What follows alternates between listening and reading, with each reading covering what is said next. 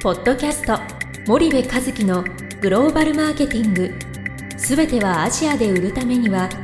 過去1000社以上の海外展開の支援を行ってきた森部和樹がグローバルマーケティングを分かりやすく解説します。えー、皆さんこんにちは森部和樹です。森部和樹の新刊この一冊で全てがわかるグローバルマーケティングの基本が出版されました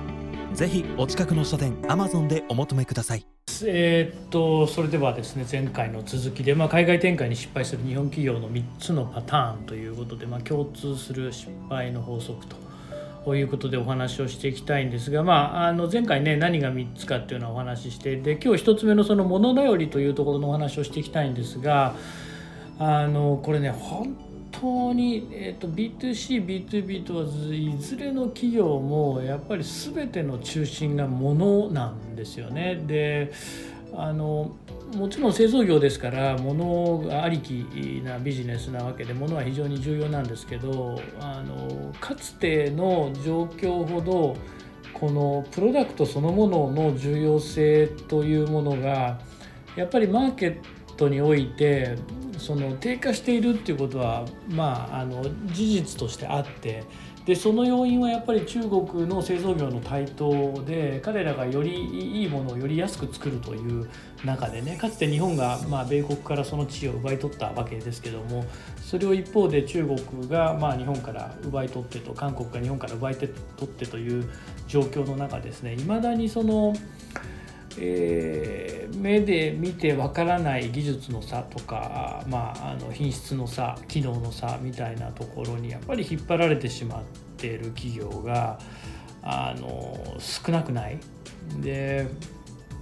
まあそのさすがにもう高品質だから大丈夫物が良ければ全てよしっていうもう非常に極論ですけどもここまで思ってる企業ってあのそうはいないと思いますけどもでもやっぱり戦略の節々に結局物頼りじゃないかというようなあの断片が多々見られると。でそのまあ 4P マーケティングミックスプロダクトプライスペースプロモーションなんかに当てはめてみるとですねその日本企業というのは日本で実績のある商品をできればさほど変えずに売りたがるっていう傾向がプロダクトに関してはあってでプライスに関してはまあ新興国なんで少しは安くするけど日本と同じぐらいの価格でやりたいよねというのがやっぱプライスには見え隠れしてて。なのでまあ高いですよね日本のその製品というのは。でかつて日本企業しか作れなかった時代はその高いということがまあ十分あの受け入れられてた。でまた新興国がマーケットというよりか先進国がマーケットだったんで十分受け入れられてたと。ただ今高いものというのはやっぱそこにブランドという新たな新たなというかもう一つのそのあの価値がついてないとそのブランドがないものにお金は出さないんですねこれ B2B も B2C も。でそれをうまく巧みにあのやっているのがあのヨーロッパイタリアフランスドイツえー、を中心としたヨーロッパのメーカーで。でまあ、プレイスに関しては日本で慣れ親しんだ近代小売を中心にということを、まあ、書いてますけどもこれ書いてますっていうか私今あのパワーポイント読んでるんですけどあのまあその B2C であれば近代小売がやっぱり中心になって伝統小売になかなかその置けない、えー、伝統小売から遠ざかってしまう。で B2B であればやっぱりその日系とか外資系みたいなところのそのパイの少ないところのインダストリーに、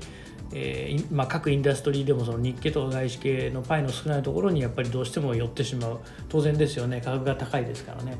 なのであの本来狙うべき、えー、いわゆる地場の企業に対するプレイスがしっかりできていないと。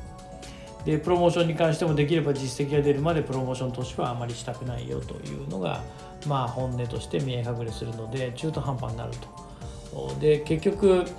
そうなってくるとそのターゲットみたいなところっていうのは必然的に中間層には売れずにターゲットがパイの少ない富裕層になる B2C であればですね B2B であれば外資系とか、まあ、あの日系に偏ってくるという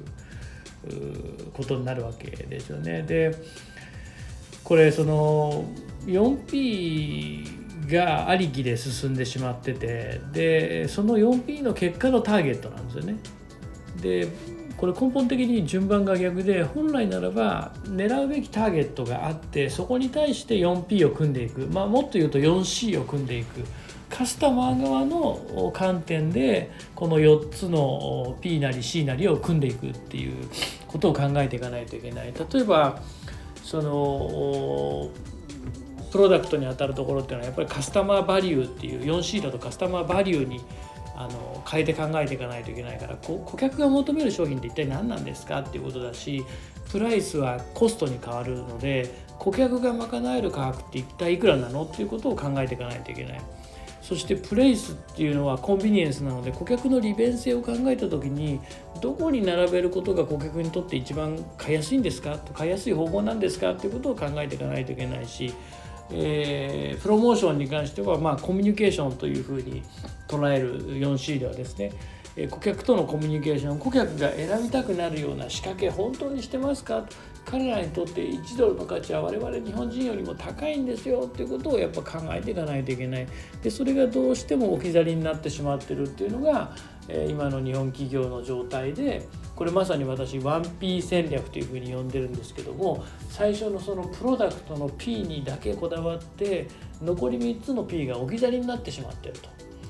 でこれをやっぱり変えていかないといけない。4P が最適化されて初めてものはターゲットに対して、えー、売れていくので 4P を 4C 観点で考えるっていうことはすごく重要でそれをバランスよくやらないといけないしあと我々日本人が今までいいと定義してきたプロダクトが必ずしも今もう世界のいいではないですよっていうことをあの考えないといけない。もしそうなんであればあのなぜ家電業界は B2C 壊滅してしまったのかということの説明がつかないしなぜえー、その日本の B2C の消費財も世界に出るとなかなか上位のマーケットシェア取れてないのかということにもつながるわけなので、えー、まあその日本の、えー、いいという定義も見直す。必要がまああると。必ずしも世界のいいにはならないですよということを考えていかないといけない。なので、まあ、プロダクトに引っ張られすぎるっていうのが、えー、失敗する共通項の一つです。ちょっとだいぶ時間おっしゃ長くなっちゃったので、えー、次回また続きを話していきたいと思います、えー、それではまた皆さん次回お会いいたしましょう。本日のポッドキャストはいかがでしたか？番組では森部和樹へのご質問をお待ちしております。皆様からのご質問は番組を通じ匿名でお答えさせていただきます。podcast アットマーク spydergrp.com ポッドキャストアットマークスパイダー grp.com までたくさんのご質問をお待ちしております。それではまた次回お目にかかりましょう。ポッドキャスト森部和樹のグローバルマーケティング。